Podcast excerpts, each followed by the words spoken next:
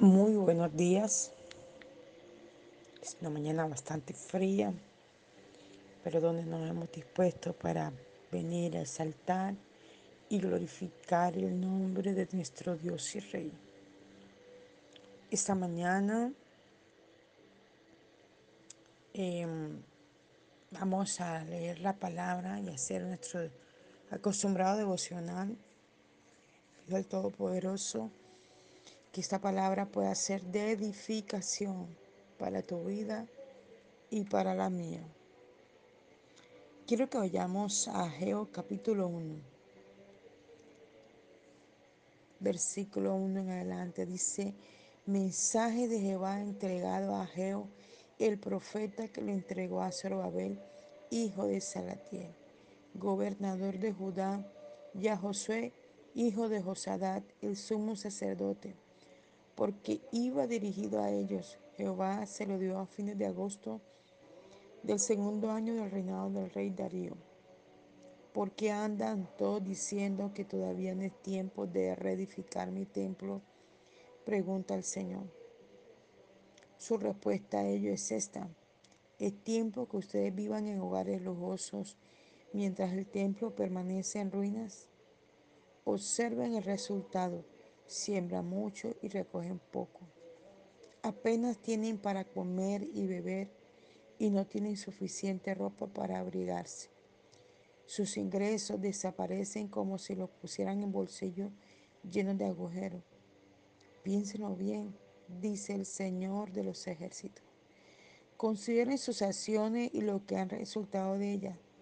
Luego suban a las montañas y traigan madera y reedifiquen mi templo, y yo me sentiré grato con él, y allí apareceré con mi gloria, dice el Señor. Esperan mucho, pero reciben poco. Cuando lo llevan a casa, yo lo disipo de un soplo. Para nada alcanza. ¿Por qué? Porque mi templo yace en ruinas y a ustedes nada les importa. Su única preocupación es el embellecimiento de sus propias casas por esto es que yo retengo la lluvia y le doy cosechas escasas. En realidad he proclamado sequía en la tierra y sobre los montes, una sequía que haga marchitar el grano, las uvas, los olivares y todas sus cosechas, sequía que produzcan hambre en ustedes y en su ganado, y destruye todo aquello que por la que han trabajado arduamente. Entonces Zorobabel, hijo de Salatiel, gobernador de Judá, y Josué, hijo de Josadat, sumo sacerdote, y el remanente de la tierra obedecieron el mensaje de Ageo dado por el Señor, su Dios. Ellos comenzaron a adorarle fervientemente. Entonces Jehová le dijo, enviando nuevamente el mensaje por medio de Ageo, su mensajero, yo estoy con ustedes yo los bendeciré. Y Jehová les puso el deseo de reedificar el templo. Así que se reunieron a principios de septiembre del segundo año de Darío y ofrecieron su ayuda voluntaria. Que el Señor bendiga su palabra esta mañana. Vemos que el libro de Ageo es uno de los libros de los profetas menores es un, un, libro muy cortito, realmente solamente son dos capítulos, pero dos capítulos muy dicientes, muy profundos, que hablan mucho a nuestro espíritu. Que Él pueda fluir con libertad en nosotros para que podamos comprender estos capítulos del libro de Ageo tan poderosos a nuestras vidas. Ageo significa fiesta de Yahvé. Tiene varios, varios significados el nombre de Ageo. Pero uno de los significados que tiene es fiesta de Yahvé. Es comprensible ver que los nombres lo marcan a uno. Es tan tremendo ver cómo el Señor, a través de la escritura, usted puede ver a cuántas personas les cambió el nombre, porque su nombre traía sobre ellos un peso de maldición. Pero en cambio el nombre de Ageo tiene una connotación hermosa, significa fiesta Yahvé. O sea que Ageo siempre estaba motivado a rendir una fiesta a Dios, a rendir una constante alabanza al Señor. Eso estaba innato en su ser, eso estaba allí prendido de su vida. Y por eso Ageo fue motivado a escribir al rey de ese momento, porque Ageo podía ver que el lugar de adoración a Dios estaba abandonado.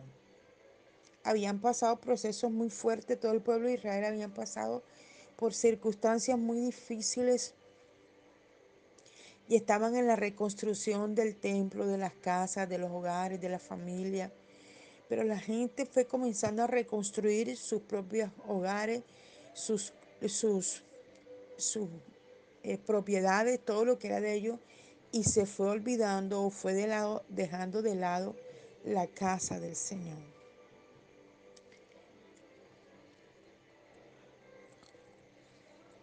Y entonces el Señor inquieta a Geo.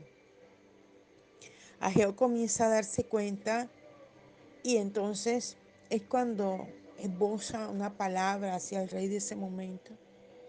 Y el, capítulo 1 lo registra, mira que dice, mensaje de Jehová entregado a Geo, el profeta que lo entregó a Zorobabel, hijo de Salatiel.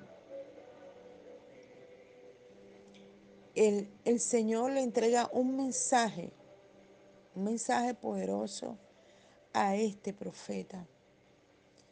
Y este profeta a su vez lo lleva al gobernador de Judá de ese momento y al sacerdote, que era Josué. Él vio la necesidad de llevarle este mensaje a ellos dos porque este mensaje hablaba de la reedificación del templo. ¿Y quiénes tendrían que hacer esto si no quien reinaba y quien estaba administrando la casa del Señor?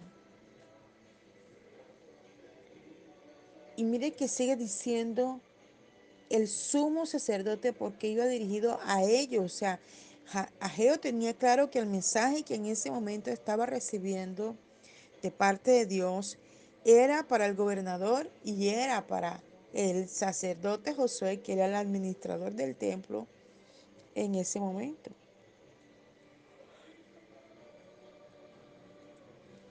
Entonces sigue diciendo la palabra del Señor.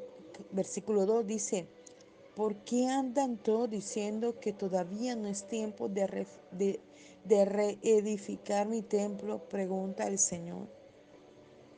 Este profeta llevó la inquietud de Dios a estos dos hombres, que eran uno el gobernador y el otro el administrador del templo.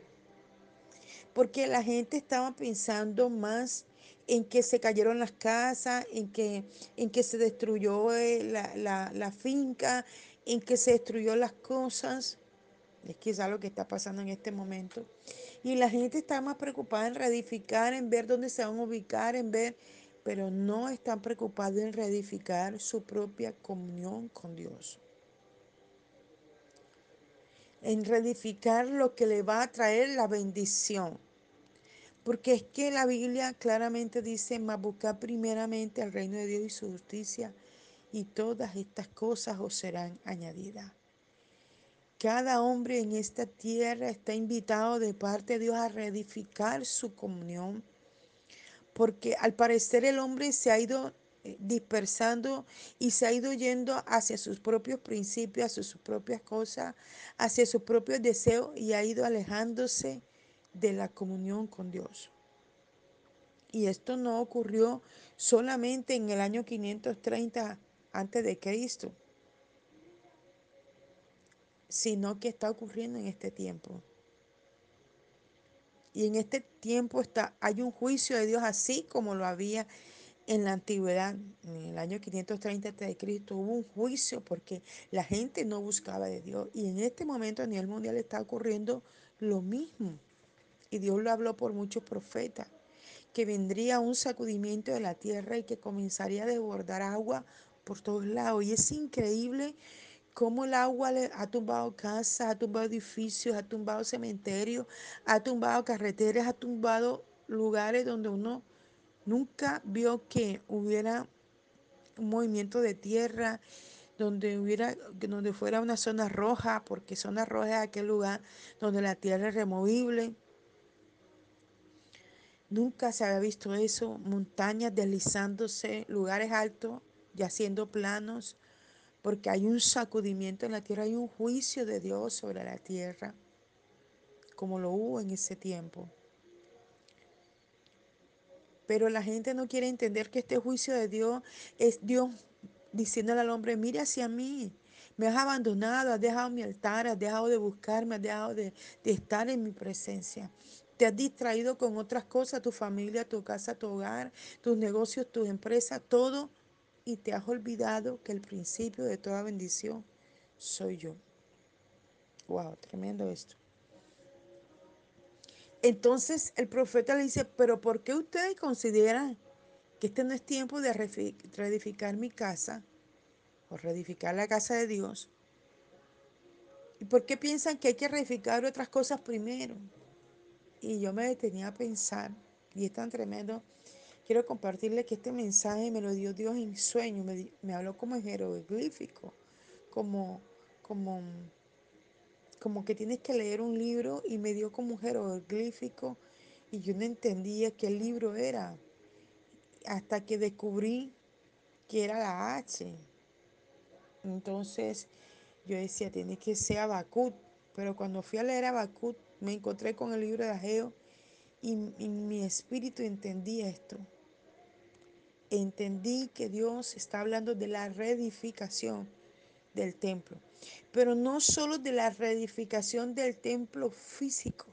Aquí habla de dos connotaciones del templo espiritual que somos nosotros y el templo físico que es el lugar que Dios nos ha entregado para congregarnos. Y Dios quiere que reedifiquemos nuestra vida, reedifiquemos nuestra comunión con Dios. No tengo tiempo de orar porque vengo cansado, no tengo tiempo de orar porque cuando llego hay que lavar platos, hay que arreglar a los niños, hay que mirar el uniforme de mañana, hay que hacer una cosa y otra y cuando vengo a ver son las 11 o 12 de la noche. No he orado, no he leído la Biblia. Ayer escuchaba una prédica de la esposa del pastor de la iglesia de su presencia en Bogotá. No sé cómo se llama la, la hermana. Pero me gustaba porque una de las cosas que ella decía jocosamente y riéndose es que cuando Dios nos pregunta, ¿cómo está tu comunión conmigo? Y nos invita a la oración, lo primero que hacemos al despertarnos es ir al Instagram, al Facebook, a, a todas esas páginas que, que se tienen en los teléfonos. Eh, yo realmente desconozco muchas porque solamente tengo el Facebook y tenía TikTok y ya lo eliminé también. Solamente tengo las plataformas por donde predico porque se satura el teléfono de demasiada información, de demasiadas cosas. Y yo decía, era real, porque lo primero que las personas cogen es el teléfono y dice que van a leer la Biblia en el teléfono, pero terminan viendo otras cosas y cuando viene ese pasó el tiempo. Y yo le decía, wow, tremendo lo que esta mujer dice, parece algo que no tiene como importancia, pero es real porque las cosas del mundo nos van apartando de la comunión con Dios, de la entrega que diariamente tenemos que tener con Dios, porque cuando nosotros lo primero que hacemos es poner nuestros pies al pie de la cama y cogemos la Biblia para leer su palabra, esa palabra es la que nos va a sostener en el día. Esa palabra es la que nos va a ayudar en el día porque como dice la misma escritura, cada día trae su propio afán. Y si nosotros no tenemos de dónde sostenernos, que es la palabra, si enfrentamos un día difícil, un momento difícil, una situación difícil, no tendremos una base como sostenernos, pero si hemos leído la escritura y si la hemos entronizado en nuestro espíritu, esa palabra nos va a sostener. Y mira que sigue diciendo Su respuesta a ello es esta. Es tiempo que ustedes vivan en hogares lujosos mientras el templo permanece en ruina.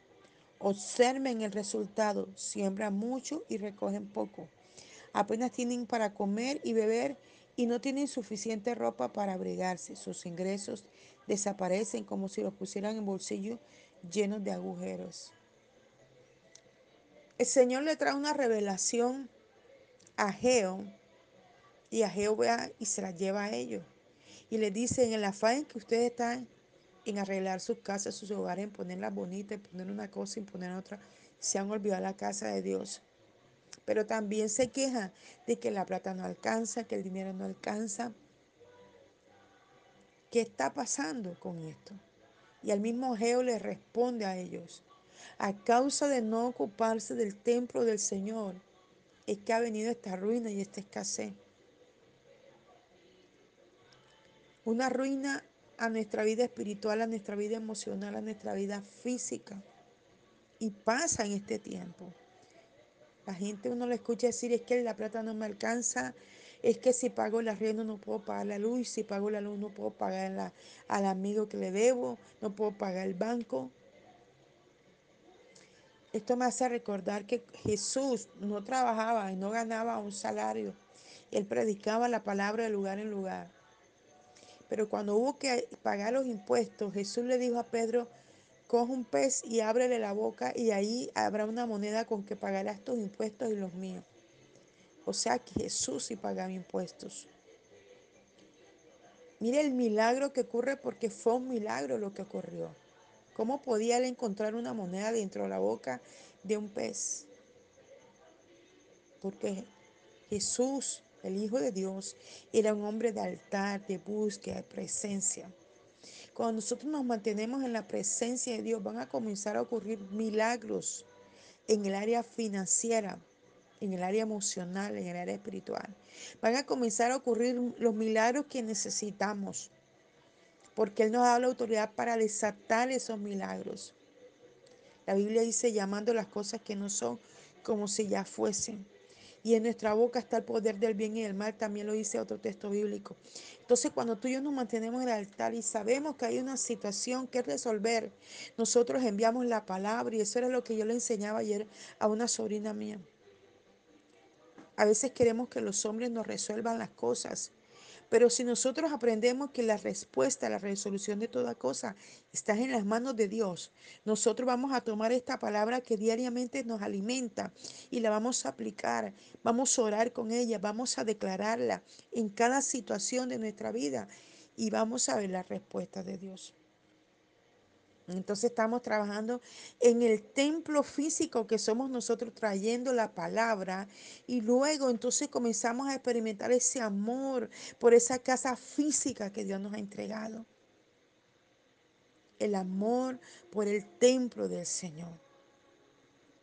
Eh, trae mi memoria el Señor que yo le pedía este año que íbamos a cumplir los dos años y yo le decía, Señor, yo no quiero que llegue tu, el cumpleaños de tu iglesia y la iglesia esté en el mismo estado que ha venido durante un año. Yo quiero que la iglesia se vea diferente, que se vea bonita.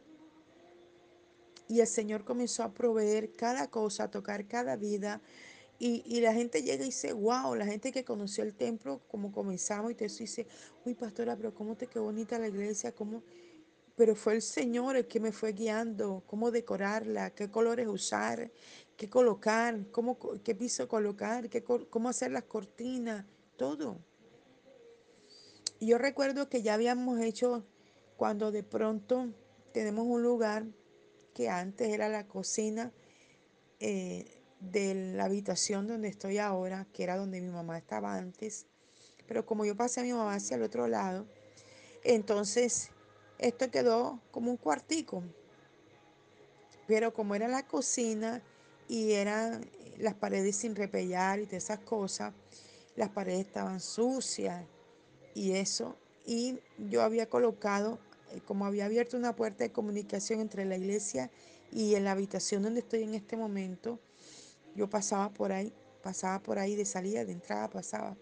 Y un día el Espíritu Santo me yo tan fuerte y me dijo, has arreglado la casa, el templo lo has puesto bonito. Pero este lugar no lo has arreglado y esto forma parte de mi casa. Y era el lugar donde nosotros hacemos el conteo de las ofrendas que Dios nos permite tener.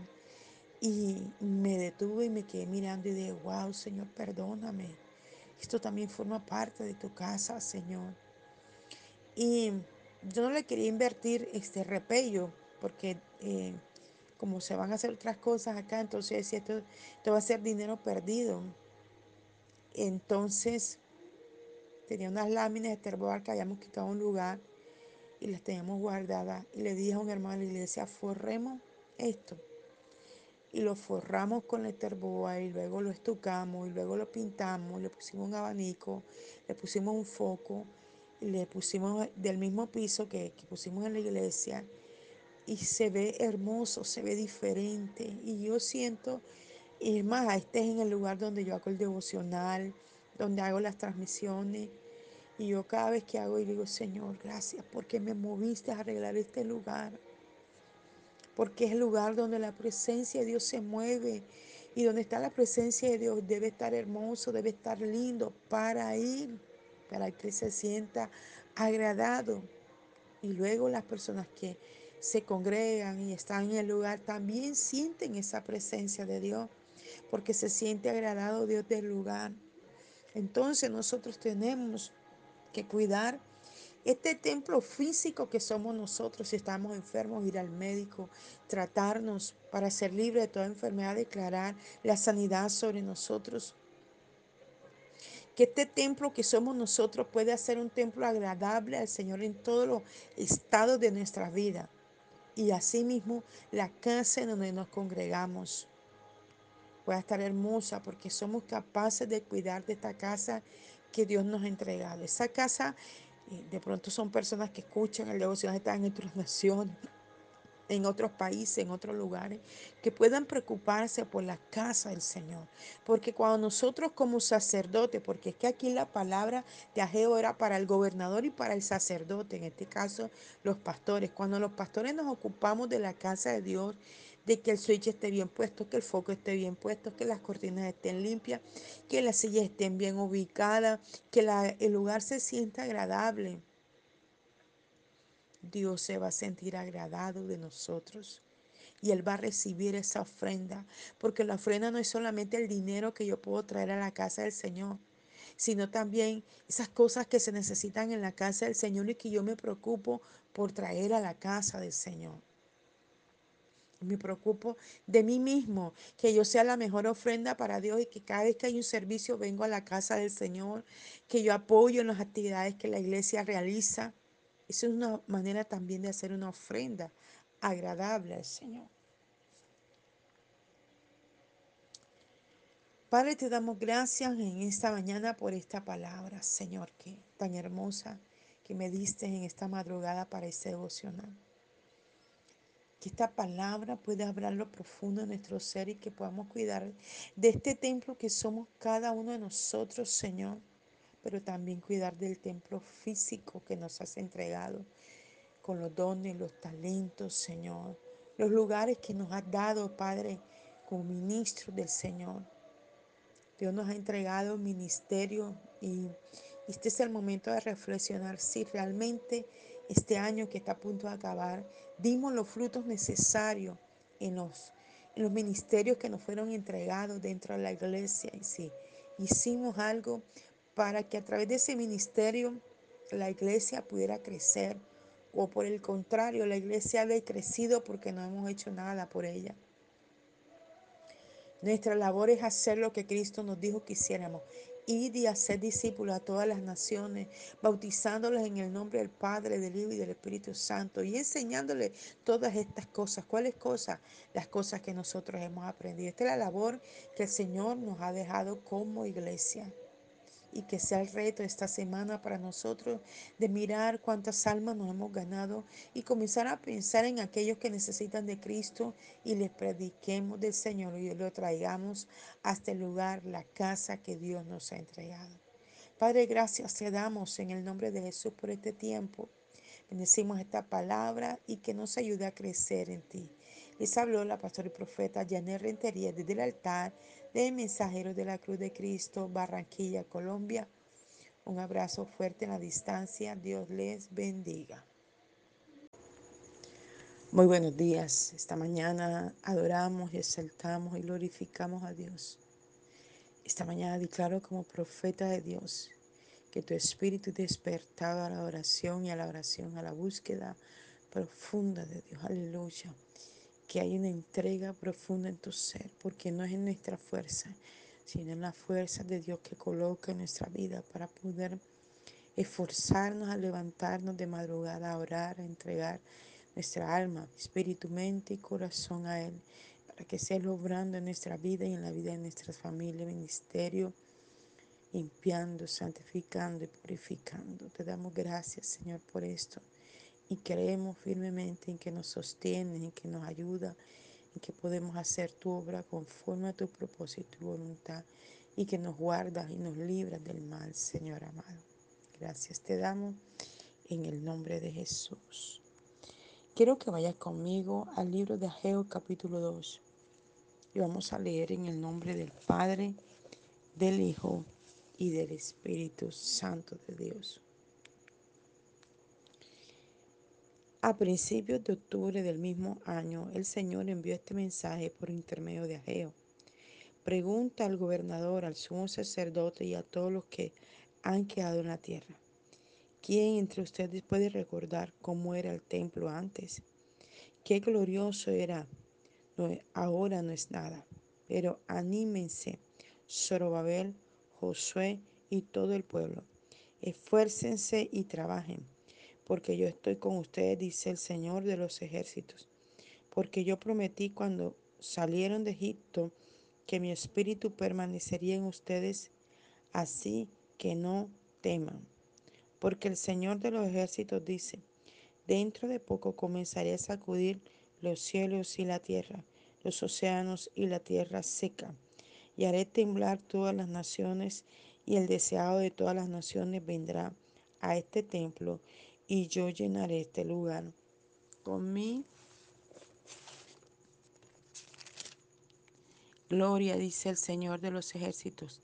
El futuro esplendor de este templo será mayor que el del primero, porque tengo abundancia de plata y de oro para hacerlo en este lugar. Daré paz, dice el Señor. A principios de diciembre, en el segundo año del reinado de Darío, vino este mensaje del Señor por intermedio de Ageo, el profeta. Haz esta pregunta a los sacerdotes acerca de la ley. Si alguno de ustedes lleva un santo sacrificio en su ropa y por casualidad la ropa rosa, vino, pan o carne, ¿será santificado también esa comida? No, respondieron los sacerdotes, la santificación no se transmite a las demás cosas de ese modo. Entonces Ageo preguntó, pero si alguien toca a un muerto y por esta razón esta ceremonia está ceremonialmente impuro y roza alguna cosa, ¿queda aquello contaminado? Y los sacerdotes respondieron, sí. Entonces Ageo aclaró lo que quería decir. Ustedes, dijo, hablando en nombre del Señor, han estado contaminando los sacrificios con sus actitudes egoístas y sus corazones malvados, y han contaminado no solamente los sacrificios, sino todo lo demás, que han hecho como un servicio para mí. Así todo lo que han hecho es malo, pero ahora todo es diferente, porque ustedes han comenzado a edificar el templo. Antes, cuando esperaban una cosecha de 20, obtenían solamente 10 cuando esperaban 50 medidas de aceite de olivo, obtenían solamente 20.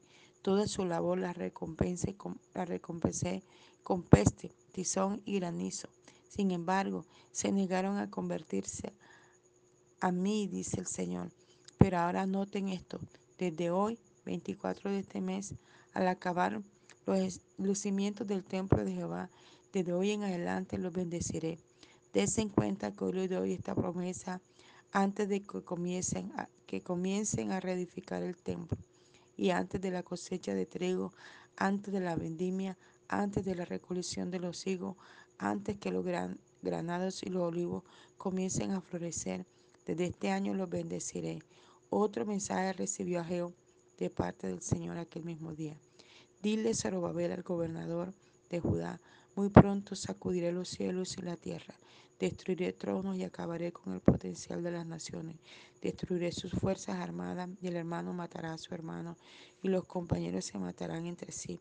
Pero cuando aquello ocurra, tomaré, se tomará, se, um, te tomaré, oh Zorobabel, siervo mío, y tú honrar, y te honraré como anillo de sellar sobre mi dedo, porque yo te escogí especialmente, dice el Señor de los ejércitos. Que el Señor bendiga su palabra. Vemos este capítulo 2 afirmando y confirmando el capítulo 1. Y si usted observa detenidamente este capítulo 2, estaba hablando de aquel tiempo, pero también está hablando de este tiempo en lo que está ocurriendo ahora a nivel mundial. Y mira lo que él dice. A principios de octubre del mismo año, el Señor envió este mensaje por intermedio de Ageo. Pregunta al, al, gobernador y al sumo sacerdote y a todos los que han quedado en la tierra. ¿Quién entre ustedes puede recordar cómo era el templo antes? Qué glorioso era. Ahora no es nada. Pero anímense, Zorobabel, Josué y todo el pueblo. Esfuércense y trabajen porque yo estoy con ustedes, dice el Señor de los ejércitos, porque yo prometí cuando salieron de Egipto que mi espíritu permanecería con ustedes, así que no teman, gloria al Señor. El Padre lleva una reflexión a través del profeta a todas las personas que estaban allí, inicialmente a los pastores, a los sacerdotes, al gobernador de ese tiempo. Y le dijo, reflexionen, piensen, caigan en cuenta qué era el templo mío antes de esta situación de escasez, de ruina y de todo lo que ahora se ve en el templo. ¿Cómo era mi casa antes? Y yo les hablaba con el capítulo 1 de que Dios hablaba en dos formas. Primero del templo que somos nosotros mismos y segundo el templo físico. ¿Cómo era nuestra casa antes? que había en nuestra vida antes, cómo éramos con Dios. Quizás antes, cuando conocimos al Señor, cuando tuvimos un encuentro con Dios, cuando venimos a tener ese encuentro con el Padre, éramos gozosos, alegres, contentos, felices, porque habíamos descubierto un amor diferente. Éramos fieles a Dios, íbamos a la casa de Dios, ayunábamos, orábamos, vigilamos, leíamos la escritura, éramos fieles en nuestro diezmo y la ofrenda, ayudábamos a nuestros hermanos, hacíamos muchas cosas para Dios. Pero al pasar de los días, de los meses, de los años, nos fuimos volviendo como en una rutina y dejamos de hacer las cosas como a Dios le agradaba. Entonces fuimos perdiendo ese interés, ese amor, ese deseo por las cosas de Dios dejamos de orar, dejamos de leer la palabra, dejamos de congregarnos, dejamos de participar de los, todas las actividades que se hacían y comenzamos a irnos hacia otras cosas. Y trajimos la desgracia a nuestra vida. Y no solo nosotros, sino otros y otros y otros a nivel mundial. Y todo esto ha hecho que la gente se enfríe, que la gente se aparte, que muchos templos se cierren con la pandemia no solamente se cerraron físicamente, porque al cerrarse físicamente los templos, la gente comenzó a descubrir plataformas y cosas y descubrieron que por esos medios podían predicar. Y comenzamos a predicar y a mirar todas las plataformas que ahora conocemos, ¿verdad? Pero esto hizo que mucha gente se enfriara y se apartara de Dios hasta el día de hoy. Entonces, Dios quiere que la gente vuelva a ese sentir de búsqueda.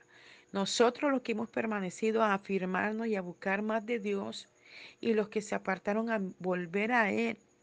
Y esto es lo que ha generado todo lo que en este momento estamos viviendo a nivel mundial. Usted ve la televisión y usted se da cuenta de todo lo que está ocurriendo. Cómo la tierra está siendo sacudida y el Señor lo está hablando en su palabra lo que estamos viviendo en este tiempo, en este momento de las aguas. En todo lugar se inundó aquí, se inundó allá, Estados Unidos, África, Francia, España, eh, República Dominicana, se inundó, se inundó países, naciones, se inundó eh, barrios, se inundaron veredas, se inundaron por donde nunca se ven inundados. Yo veía ayer eh, fotos, veía videos de donde quebradas que por años y años y años han estado y, y viven alrededor de las quebradas. Nunca ha pasado lo que pasa, está pasando ahora. Las quebradas se han multiplicado las aguas y se han inundado todo lo que está alrededor de las quebradas, de los arroyos, de los ríos. Entonces dice la, la palabra del Señor, ¿verdad? Porque yo prometí cuando salieron de Egipto que mi espíritu permanecería con ustedes, así que no teman. El Señor le prometió al pueblo de Israel y esta misma promesa es para ti y para mí esta mañana. No temamos. Apartémonos del pecado y no temamos, no tengamos miedo, porque Dios nos va a ayudar a salir de toda circunstancia en la que estemos viviendo en este momento. Dice, porque el Señor de los ejércitos dice, dentro de poco comenzaré a sacudir los cielos y la tierra, los océanos y la tierra seca, y haré temblar todas las naciones, y el deseado de todas las naciones vendrá a este templo, y yo llenaré este lugar con mi gloria. Dice el Señor, no tema, porque voy a sacudir la tierra, y Él lo está haciendo. Yo escuchaba anoche decir a uno que es... Um, tiene un cargo en el gobierno y decía, la tierra está tan mojada, tan mojada, tan mojada, que ya no tolera más el agua que está recibiendo. Y entonces ella ah, se abre y se convierte en barro y es allí cuando quebranta las paredes de las casas y las está derribando. Pero es el juicio de Dios que está haciendo esto. Y él lo está diciendo aquí en la palabra, comenzaré a sacudir los cielos, la tierra, los océanos y la tierra seca. Y haré temblar todas las naciones. Esto que está sucediendo lo está haciendo el mismo Dios para que miremos hacia Dios, para que nos arrepintamos, para que nos apartemos del mal de lo que hacemos. Dios quiere limpiar nuestras vidas, quiere salvarnos, quiere liberarnos, quiere liberar a nuestra familia, quiere liberar a todo el mundo. Cuando ocurra todo esto y la gente se arrepienta y decida volver a Dios, entonces mire lo que dice más abajo. El deseado de todas las naciones vendrá a este templo. ¿A cuál templo? Al templo nuestro, al físico, a nuestra vida va a venir el Señor de nuevo a salvarnos, a liberarnos, a sanarnos, a restaurarnos. Va a volver de nuevo a vivir en la vida de cada persona que vivió por tiempos y luego se apartaron. Y dice, y yo llenaré este lugar con mi gloria, dice el Señor de los ejércitos. Él va a llenar cada vida que se arrepienta, cada vida que vuelva a Él, lo va a llenar de su gloria. Y cuando llene cada vida, entonces llenará de gloria las casas físicas, los templos físicos. Bendito sea el nombre del Señor. Dice, el futuro esplendor de este templo será mayor que el primero. ¡Wow! Yo declaro que así será con mi vida y con la vida de toda mi familia, mis hijas, mis nietos, mis hermanos, mis primos, mis sobrinos, mi madre. Ellos volverán a tener una comunión esplendorosa con el Señor y eso generará que la gloria en cada uno, en cada persona que venga de nuevo a este templo físico se multipliquen y haya milagros, prodigios y señales. Gloria al Señor. Y él sigue diciendo, será mayor que el primero, porque tengo abundancia de plata y de oro para hacerles en este lugar, para hacerlo en este lugar, daré paz, dice el Señor. El Padre es el dueño del oro y la plata. Él es el que tiene el dinero para tu negocio, para tu casa, para tu familia, para pagar la deuda, para pagar ese tratamiento, para pagar el colegio, para pagar la universidad, para pagar la deuda que tienes con el amigo, para pagarle a ese paga diario de toda esa gente y que salga de toda esa deuda. Dios lo tiene, pero Él quiere rendimiento total de nuestro corazón a Dios. Entonces cuando nos arrepintamos va a venir la abundancia. Cuando pidamos perdón por lo que dejamos de hacer, por lo que prometimos y no cumplimos, va a venir la abundancia de Dios. Aleluya. Y dice, a principios de diciembre, en el segundo año del reinado de Darío, vino este mensaje del Señor por intermedio de Ageo al profeta. Hace esta pregunta, o sea, entra en la segunda parte de este segundo capítulo, en donde primero le dice, recuerden cómo era el templo de Dios, cómo era mi gloria en el templo de Dios, ¿verdad? Y luego les lleva otro mensaje, dice, a esta pregunta los sacerdotes acerca de la ley, si alguno de ustedes lleva un santo sacrificio en su ropa y por casualidad la ropa rosa, vino o pan o carne, ¿será santificada también esa comida? No, respondieron los sacerdotes. La santificación no se transmite a las demás cosas de ese modo. Entonces Ageo preguntó, pero si alguien toca a un muerto y por esta razón está ceremonialmente impuro y roza alguna cosa, ¿queda aquello contaminado? Y los sacerdotes respondieron, sí. Entonces Ageo aclaró lo que quería decir. Ustedes, dijo, hablando en nombre del Señor, han estado contaminando los sacrificios con sus actitudes egoístas y sus corazones malvados. Y han contaminado no solamente los sacrificios, sino todo lo demás que han hecho como un servicio para mí. Así, todo lo que han hecho es malo, santo.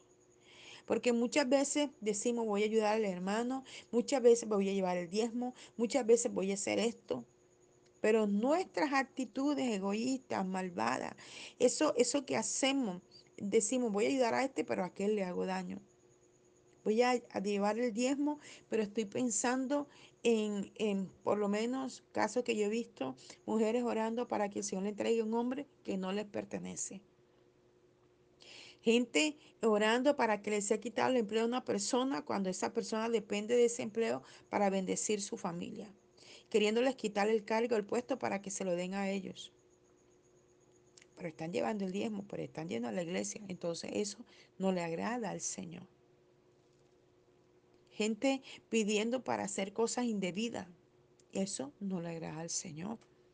Entonces él decía, tus acciones, tu manera de pensar, tus actitudes dañan lo bueno que tú puedes pensar hacer porque lo bueno es Dios y Dios es el que pone este sentir. Entonces tú lo contaminas, tú lo dañas, tú lo ensucias. Ya, dañas el sentido bueno que algo lo tiene porque hay algo maquiavélico malo dentro de cada persona.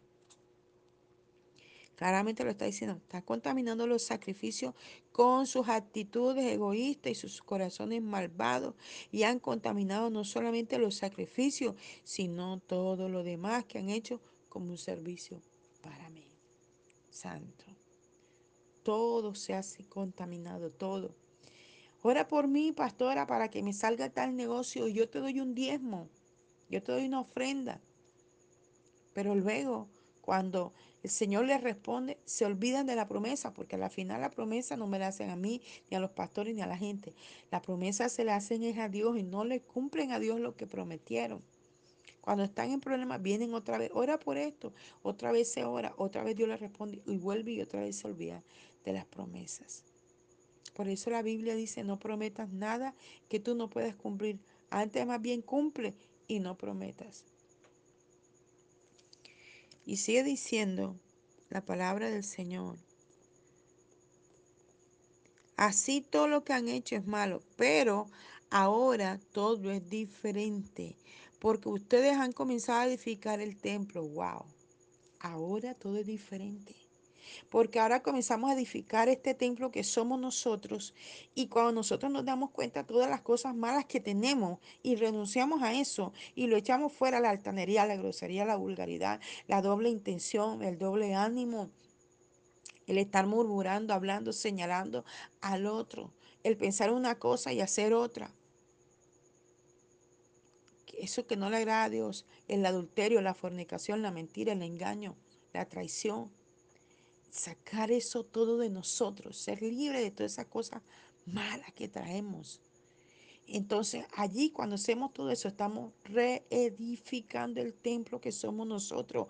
Y luego cuando nosotros reedificamos el templo que somos nosotros, nos damos cuenta que hemos abandonado también la casa, donde nos dan una palabra, donde oran por nosotros, donde nos levantan, donde están pendientes, donde nos llaman, donde nos dicen cómo estás donde nos levantan el ánimo aunque pertenezcamos a otras iglesias, pero esa persona está pendiente de ti, ora por ti, clama por ti, paga el precio por ti. Entonces él dice, ahora todo es diferente, porque ustedes han comenzado a edificar el templo. Antes, cuando esperaban una cosecha de 20, obtenían solamente 10. Cuando esperaban 50 medidas de aceite de oliva o tenían solamente 20. Toda su labor la recompensé con peste, con tizón y granizo. Sin embargo, se negaron a convertirse a mí, dice el Señor. Fue el mismo Señor que disminuyó, por decirlo de esta manera, tu bendición. Porque cuando la bendición llegó al principio, ay, qué bueno, gloria a Dios, y vamos y bendecimos la casa del Señor y ayudamos al hermano, al familiar, al amigo. Pero luego se les endureció el corazón y dejaron de hacer la obra de Dios. Entonces dejaron de recibir. Oye, pero si yo hago el mismo ejercicio todos los días y recibía tanto, porque ahora no lo recibo? Pero era el mismo Señor apretando las circunstancias y no lo entendíamos para sacudirnos y hacernos entender que Él nos dio una bendición, no para que nuestro corazón se volviera egoísta, sino para ayudar al que necesitaba con lo que obteníamos. Bendecíamos nuestra casa, nuestra familia, nuestro hogar, vivíamos bien y también teníamos para ayudar a otros, pero dejamos de hacerlo, porque muchas veces pensamos, ay, pero yo para qué le ayudo a esa persona, yo para qué le doy a esa persona, yo para qué doy en ese lugar, yo para qué esto, yo para qué lo otro, si lo despilfaran, si se lo gastan, no lo manejan bien y no sé qué, por aquí, por allá, justificaciones para no cumplirle a Dios. Y sigue diciendo la palabra del Señor. Pero ahora noten esto, desde hoy, 24 de este mes, al acabar los cimientos del templo de Jehová, desde hoy en adelante los bendeciré. Wow. Desde el mismo momento que tú y yo deseamos dejar el pecado, la maldad, la iniquidad, las obras de las tinieblas, todo lo que Dios no le agrada, Dios nos va a bendecir. Desde el mismo momento que nos damos cuenta cómo tenemos abandonado la casa del Señor, que nos robamos los diezmos. La Malaquías 3.10 dice, maldito soy con maldición porque la nación toda me habéis robado. ¿Y en qué te hemos robado? Dice el siguiente versículo. En vuestros diezmos y ofrendas y nos hemos vuelto ladrones de nuestra propia bendición, porque dejamos de dar a Dios lo que a Dios le toca y entonces nosotros mismos cerramos el cielo sobre nuestra cabeza. Entonces cuando comenzamos a limpiar el templo que somos nosotros, luego nos damos cuenta en lo que hemos dejado de hacer para la casa del Señor, donde nos congregamos o donde nos alimentamos o donde recibimos el ministerio que nos ayuda, que ora por nosotros. Entonces comenzamos a bendecirlos a ellos. Y dice la palabra del Señor, desde hoy en adelante los bendeciré. Dense en cuenta que les doy esta promesa antes que comiencen a reedificar el templo y antes que la cosecha de trigo, antes de la vendimia, antes de la recolección de los higos, antes que los granados y los olivos comiencen a florecer, desde este día los bendeciré. ¡Wow! ¡Wow! ¡Wow! Dios está diciendo de antemano, te lo estoy diciendo, yo te voy a bendecir hoy aunque no has cogido la cosecha, aunque no te, se te han dado los negocios, aunque no, yo te bendigo hoy. Esta es la promesa de Dios para tu vida y para mi vida hoy. Él ha visto en nosotros arrepentimiento, que nos estamos apartando del pecado, que nos estamos apartando de las cosas malas y Él hoy nos va a bendecir. Hoy peleará por ti, por mí, contra el brujo, contra el palero, contra el santero, contra el hechicero, contra el que prende la vela, contra el que lanza cosas, el que dice que nos vamos a morir, el que dice que nos va a hacer daño. Hoy Dios peleará contra eso porque hoy veremos nuestra victoria, aleluya. Él lo está prometiendo. Y dice, Uh, otro mensaje recibió Ageo de parte del Señor aquel mismo día. Dile a Zorobabel, el gobernador de Judá, muy pronto sacudiré los cielos y la tierra, destruiré tronos y acabaré con la potencia de las naciones, destruiré sus fuerzas armadas y el hermano matará a su hermano y los compañeros se matarán entre sí. Pero cuando aquello ocurra, te tomaré, oh Zorobabel, siervo mío, y te honraré con anillo de sellar, aleluya, sobre el dedo porque yo te escogí especialmente, dice el Señor de los ejércitos. Dios te ha escogido a ti y a mí, aleluya. Nosotros somos Zorobabel. Y Él viene a ponernos el anillo de sellar en nuestro dedo. Bendito sea el nombre del Señor. Porque el que nos escogió fue el Señor. Él fue el que nos llamó. Y tú verás todos estos problemas que están ocurriendo, pero Él te va a levantar como un intercesor, como uno que clama, como uno que gime, como uno que pide, porque Él te ha escogido a ti y a mí, aleluya, y pondrá sobre nosotros un anillo de sellar, un anillo donde la gloria de Dios se derramará poderosamente, donde la gente verá que cuando oremos, su gloria se va a manifestar y veremos respuestas inmediatas, aleluya, pero tenemos que limpiar este templo y tenemos que cuidar la iglesia, el lugar, el ministerio que Dios ha puesto para bendecir nuestras vidas.